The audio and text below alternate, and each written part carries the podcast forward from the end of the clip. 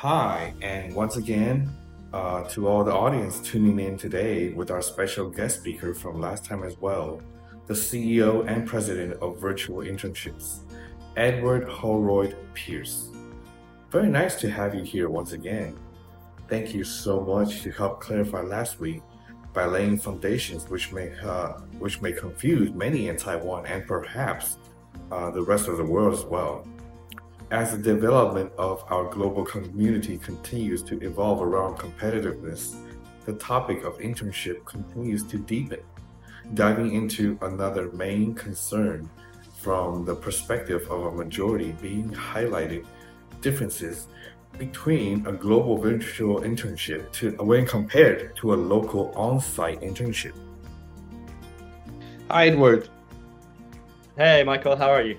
Hey, uh, just to get into the, today's topic, uh, from the perspective of interns themselves, what has VI acknowledged from voices of individuals who have looked into the pursuit of global compared to uh, compared with domestic internship in different countries throughout the past? Yeah, sure, Michael. So I guess first of all, I should um, let any of our audience know that we have a lot of um, testimonials on YouTube uh, which we've recorded from participants in the recent past. And they come from, you know, 18 different industries and many, many different countries. So uh, I would recommend that, you know, um, people who are potentially interested in the program can go and check out, you know, what these individuals are saying about the program, what they've learned, because we typically ask the, the students to think about you know what they've gained how they're doing what they how they feel the program benefited them and each one of these students will have a different viewpoint. So it's quite interesting to to see and hear. Um, so that's on the kind of individual stories side of things. Um, but i do you know also have some stats i'm happy to to share with you later about you know that confidence in finding a job which is actually the most important marker, right? Regardless of what industry, regardless of what, what country you're in or participating in, it's confidence in finding a job. And um, right. that is, is, is, really a high marker. We, we have uh, over 88%. Wow. That is a pretty colossal number.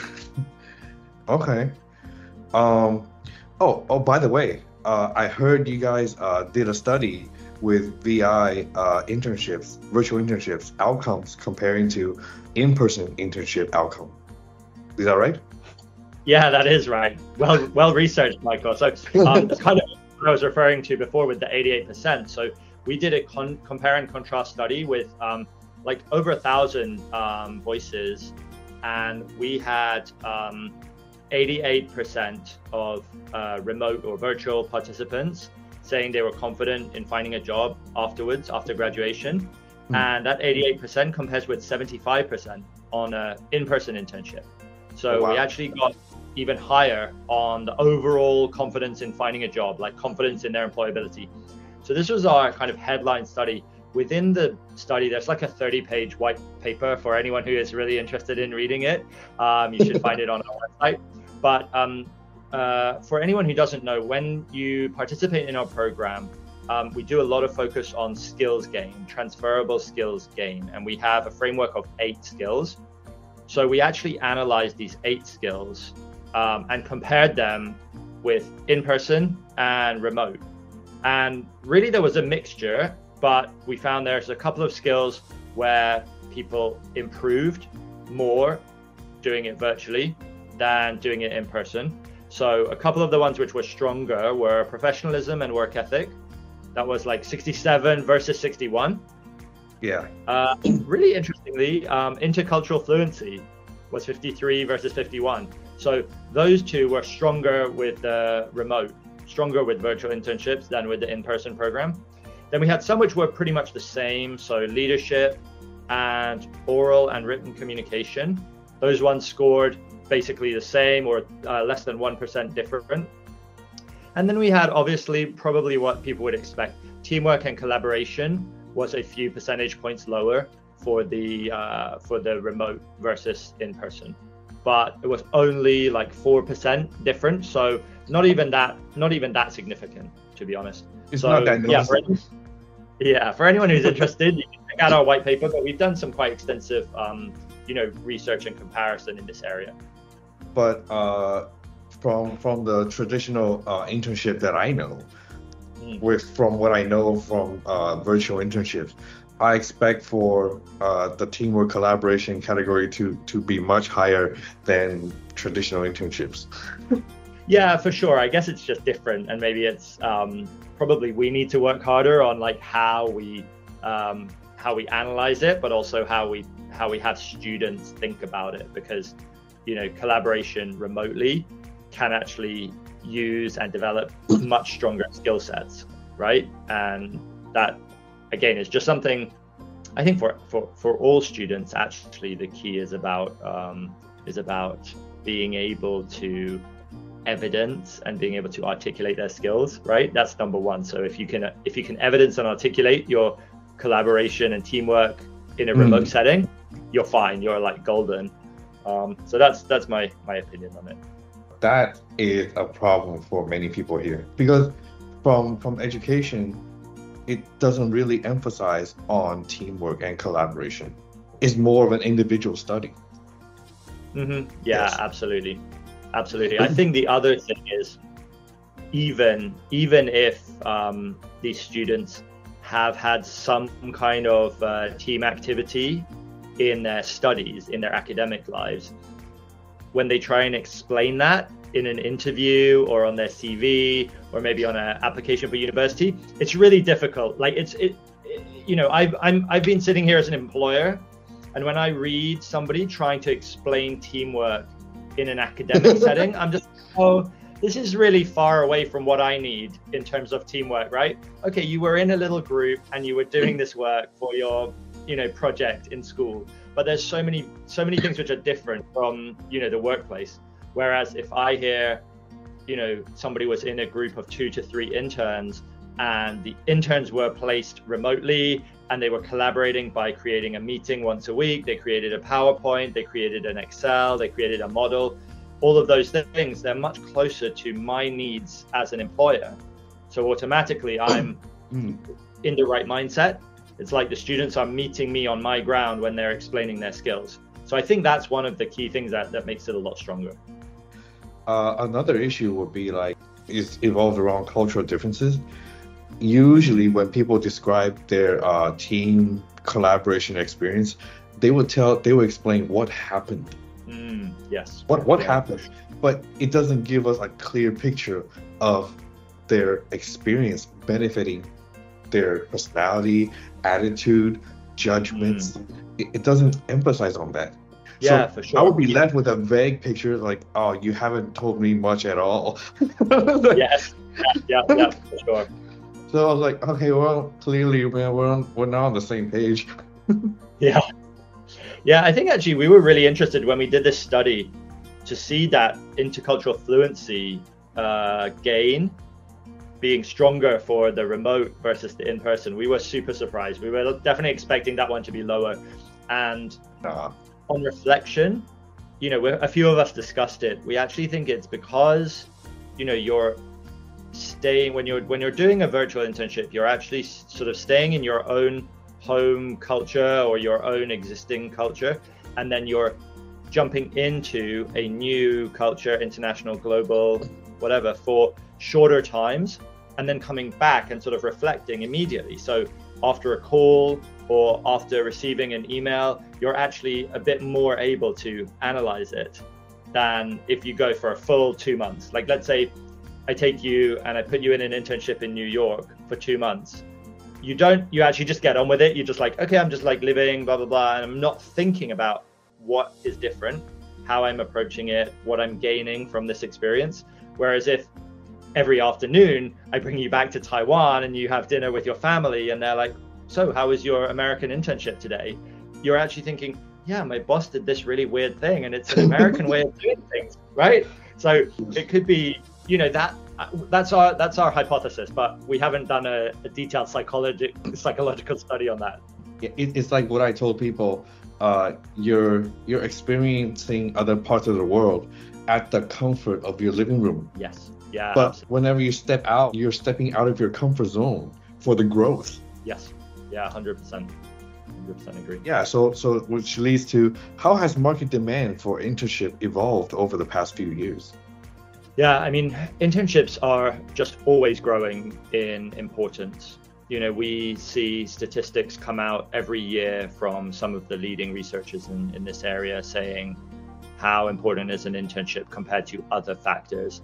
And, you know, one that we particularly um, pay attention to is the North American, um, you know, guidance because they have come out with uh, this is the NACE um, organization, and this is a survey of like several thousand employers who said that assuming grades are equal, assuming that uh, two candidates went to the same university and got the same grades, the next most important thing is internship at the point of interview or the point of you know CVs being accepted or rejected, that it's clear that you know work experience and internships is just growing in importance. Right. Uh, in in regardless of of the in-depth knowledge a person has about work experience, with and without that knowledge, when when during interviews when they uh, when they express themselves, it's the result is night and day. Yes. Yeah. Absolutely. absolutely. Yes. Okay, uh, so um, how may we help students to foresee on what to expect in a global internship experience abroad for personal values to be in the spotlight? Yeah, I mean, I think you're. I think the key words there, Michael, is this. You know, their personal value. Like, how personal do they, values. how do they stand out? How do they show they're more competitive?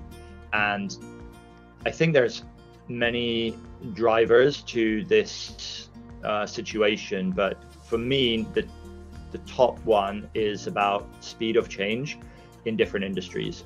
The the adoption of technology and the speed with which various industries are innovating and creating new business models, challenging the norm, uh, even things like climate change and sustainability. You know, they are really super important for some of those leading businesses. And so students who go out there and get that exposure get themselves in the right mindset. So, a student who has had that experience with an international company, thinking about real commercial applications of their knowledge or their ability or whatever project they're working on, um, are automatically going to be in a better place. And that you know shows through. I mean it it shows through as long as they have some you know some good self-awareness right? As long as it translates to showing through on their cv and on their resume then hands down they will be a more competitive more job ready candidate. For most businesses you know they are under let's say ever increasing need to be efficient. So if they can hire one candidate who is job ready compared with another candidate who is going to take more training or more time to fit into the work, then then yes. you know they, they're going to make the they're going to make the easier choice, which is get someone who's proven they're ready, who's proven they're ready to step into an internship, step into a, a graduate role. So for me, that's a, a, probably quite a general answer for which I apologize, but I it's think okay. it's um, yeah, you know, improving that.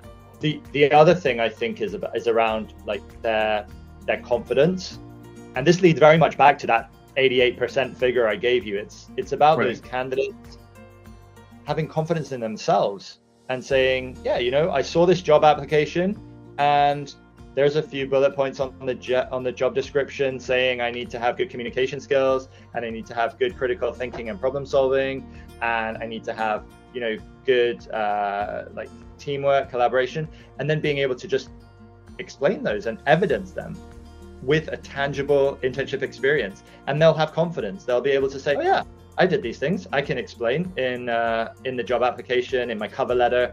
Um, no problem. And those are the candidates who, who are going to get the job right? Right. Um, it's like how i reminded uh, a few quite a few number of candidates that i interviewed with in the past. I told them that it's not only about it's not only about what you know but how do you how do you get the message across? Is yeah. is the is the fine line importance between content and context? Yes. It's not it's not what you say, it's how you yeah. say it. yeah. absolutely agree with that. I think there's one piece which I might add. It's somewhat related as well. I think for me, I see a lot of candidates getting fixated on their ability or skill in a specific, a very specific software or hardware. Let's take, for example, um, AutoCAD. Uh, yeah, AutoCAD, right? Or, or Salesforce, well, whichever one you want. So let's say this, some students are like, yes, I reached this level in AutoCAD, or I have this, I'm a power user in Salesforce. Therefore, that's what I'm putting on my CV as a bullet point, and that's where I want my value to show. And what we encourage those students to do is actually think more about how they learned that and how fast they adopted those skills because that is a value to all employers. You know, you don't need the new employer to be using that exact system. You just need them to know you're a fast learner and you used your own brain to find some resources to learn it.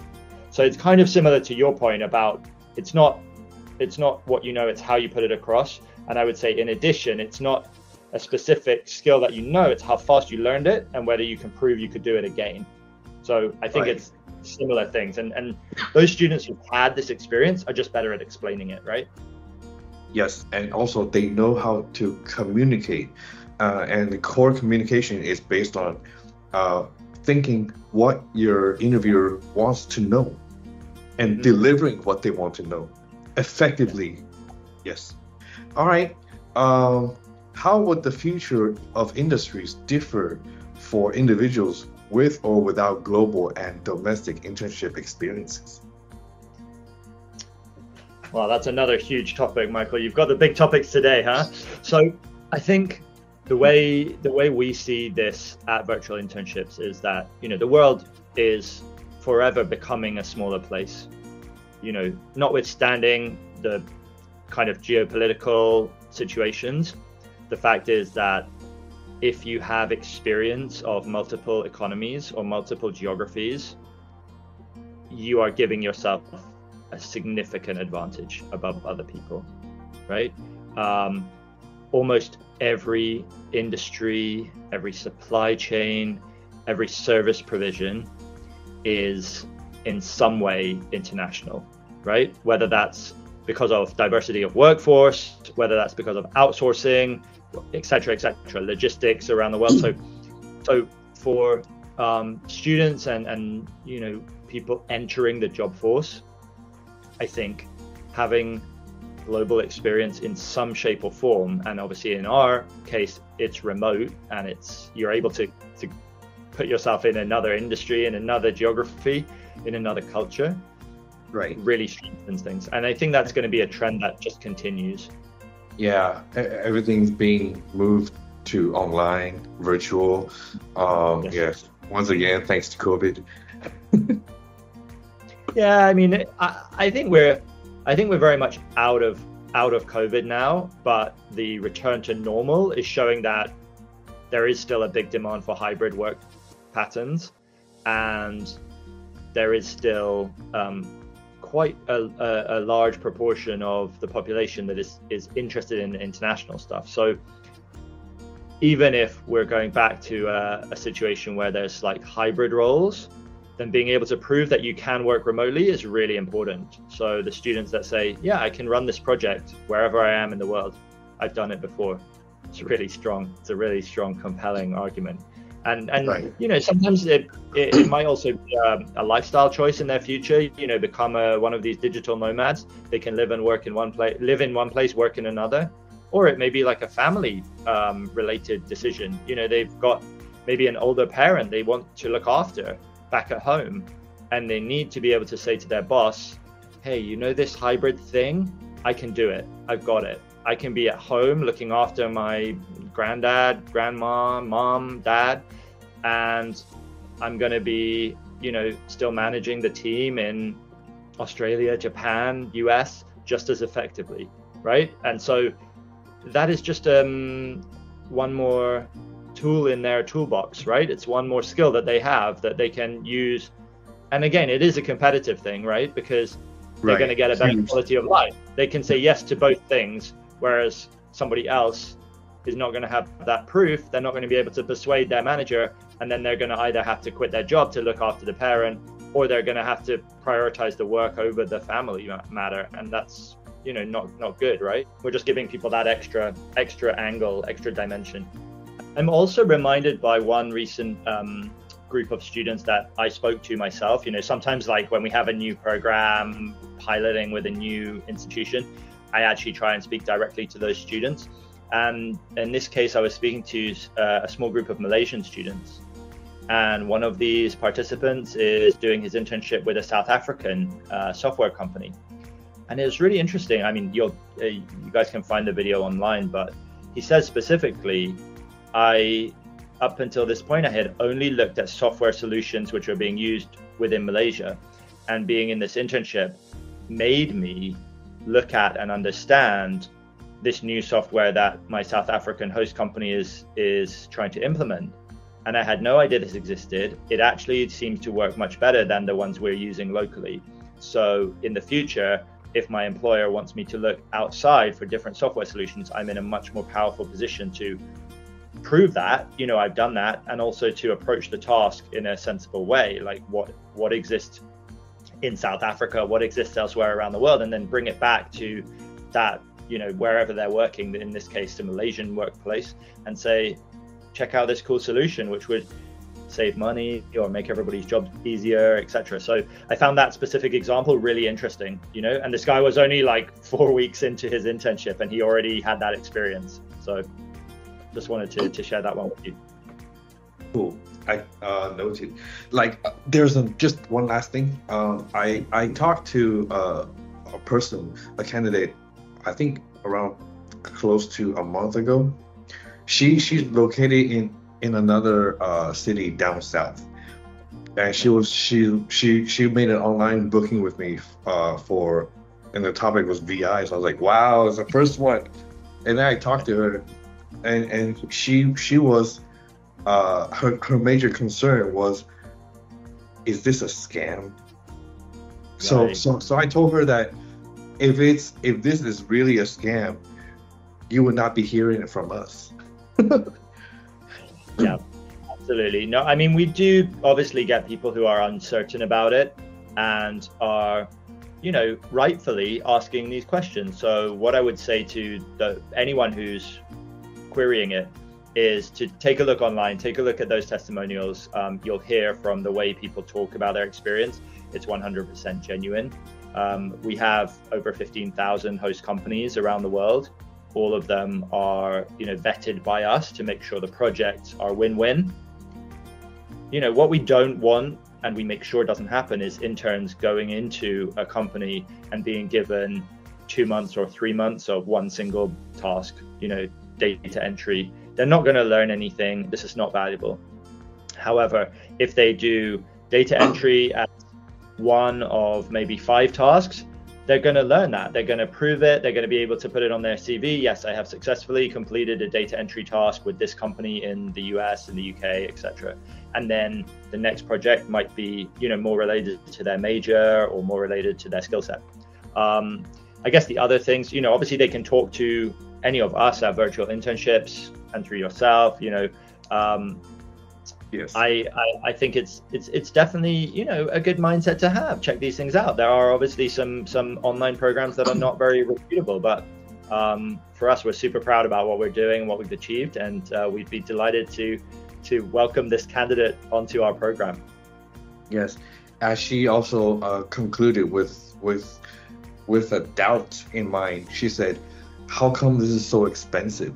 So I just so I just reminded her, "You're doing it virtually. You know, basically, you're just uh, your expense is just internet. It's just Wi-Fi.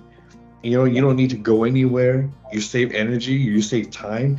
Think about if you if you participated in this global internship abroad." how much would your expense be? yeah.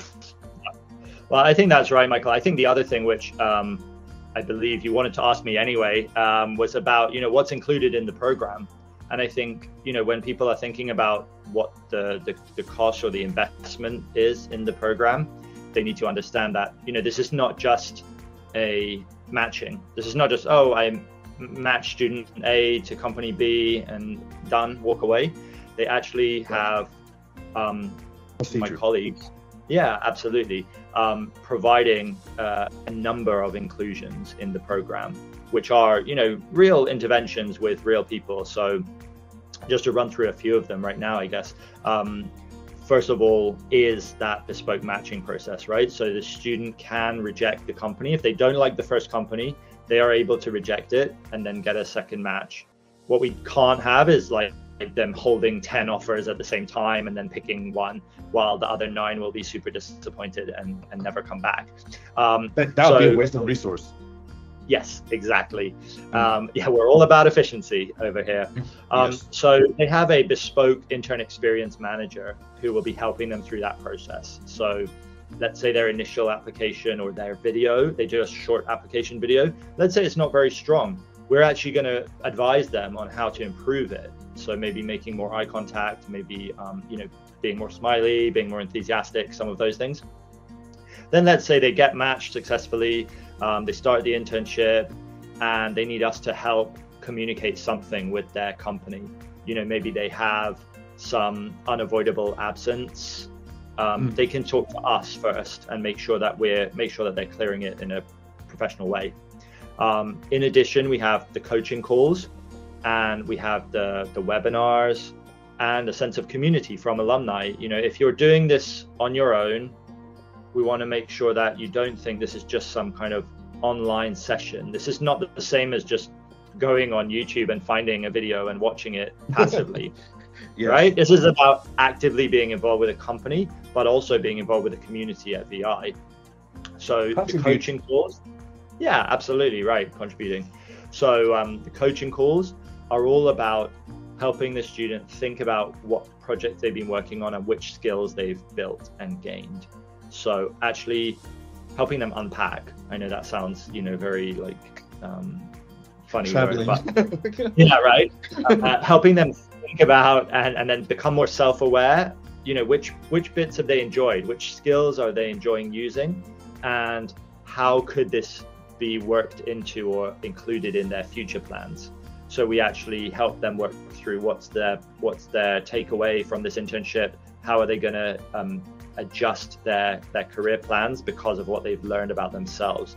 So we do a lot of work on the coaching. Then we have this um, global employability webinar series. So they get to hear from exciting speakers uh, worldwide, uh, inspirational topics that will really make them think better about their future and more excited to to throw themselves in. And then of course community. You know, so to your exact example, based in uh, south, somewhat south of the island, away from big cities, they will be mixing and mingling with interns from everywhere in the world. I mean, we've had participants from I think over 100 countries now. So they will actually be building their own global community and making friends, making lifelong contacts, and sharing some uh, advice and experiences about what's worked well for them. So that's you know something which even a few years ago you couldn't imagine doing it from your your your home your bedroom or whatever and now you can. So we're we're really excited about that. Oh sorry. I, I just kind of forgot about mentioning the end of program certification and report. Mm. so obviously they get they get that as well. I know for some people that the actual certificate matters quite a lot. So that is provided uh, actually the certificate is just something for you to show and reveal to your uh, interviewer but uh, that's a bonus when you know exactly what to say to make yourself stand out. Yes, absolutely. And for someone in the rural area, uh, like far beyond countryside, if if if a person has such global internship experiences, how can other competitors even compete with you? yeah. Yes. Absolutely. Absolutely. Yes. Okay.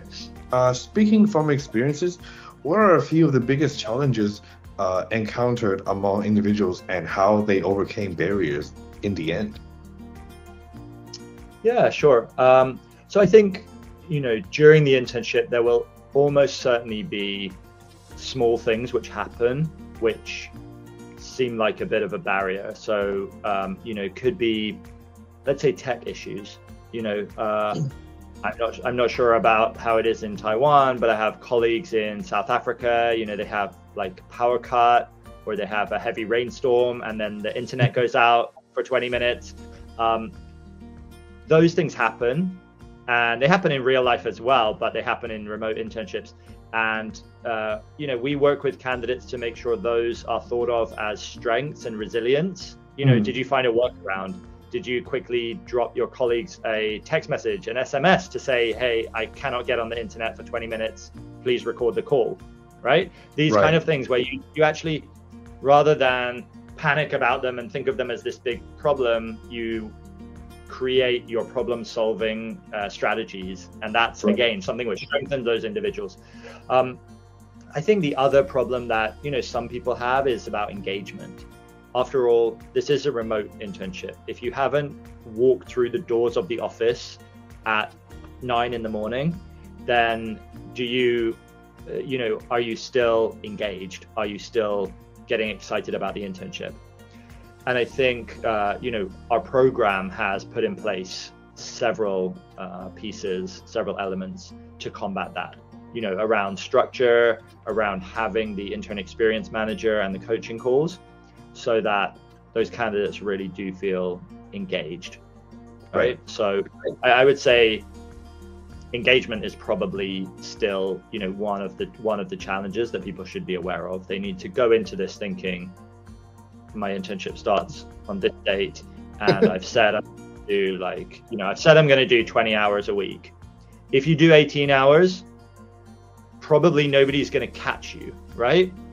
But if you do if you do 22 hours and you think about something additional and you bring a tiny bit of additional value to your supervisor, it's going to be noticed. And so we just try and get as many people into that mindset as as possible. Yeah, when you're talking about engagement, it mostly leans toward the direction of attitude. You know, how how you handle situation, how you judge, like virtual internship says, critical thinking. Mm. Mm, yes. Yeah. And um, as are, are there any um, cases on language barriers? Language barriers. I mean, typically we recommend students to have around about an IELTS 5.5 English level in order to get the most out of the program. We've had participants who have a little lower than that, and it's not a big barrier. It just, you know, they might need to pay a bit of extra attention or spend a little bit of extra time when they're creating emails, when they're formatting things. But in general, with an IELTS 5.5, um, you're going to have good enough English level to participate in the program. Um, and you know, at the moment, there is a lot of good software out there that can help with translations. I think we do encourage candidates to think about it proactively, you know, not hide away from it. If uh, it's taking them a little longer to understand different uh, content or different conversations, then to be honest about that with their supervisor. And once again, flip it around and use it as a positive situation where they they can talk about it in an interview you know despite a small language barrier i managed to excel in my internship. And these were the techniques i used to improve. That's what we want to see. We that's don't want to see that's huge oh, you know, oh I, I had a language barrier so i didn't join the meeting you know like that's that's not that's not um, a suitable outcome right? So i think yeah language you, barrier needs to be huge. Yeah i mean it means this person dealt with their problems. They they pressed forward instead of running away from their problems. And they and they overcame in the end. I mean it's it's all right to have weaknesses man. We all have weaknesses. But it all depends on um, how we turn weaknesses into strengths mm-hmm. yes yep mm. absolutely and and you know using yeah using a lot of technology nowadays you know you can you can ask your supervisor, like, do you mind if we record this meeting? And then you can go back and you can watch it again. If you didn't quite get an explanation, that's thing, you know, deploy technology to your advantage to help you out. Um, a lot of subtitles nowadays in, in meeting software. So all of these things, uh, I think, should be helping students as long as they think about it in the right mindset. Yeah, it's it's all part of the soft skills. yeah. Yes. Love soft skills. Yes. Yes. Oh, really? Today's been wonderful and um, time really flew by. Thank you so much, Edward, for your time. All right. No, thank you very much, Mike. I really Thank you. appreciate it. And, uh, yeah, And look forward to speaking again. I'll see you next time. Thank you. All right. Okay, see you. Bye. Bye. This should conclude our podcast for today. If any audience have any further questions or any other concerns we accidentally may have left out, please be sure to reach out to Omega as we will for sure share optimal tailored solutions based on your current situation for a brighter future to be carried out. Once again, thank you for tuning in and until next time,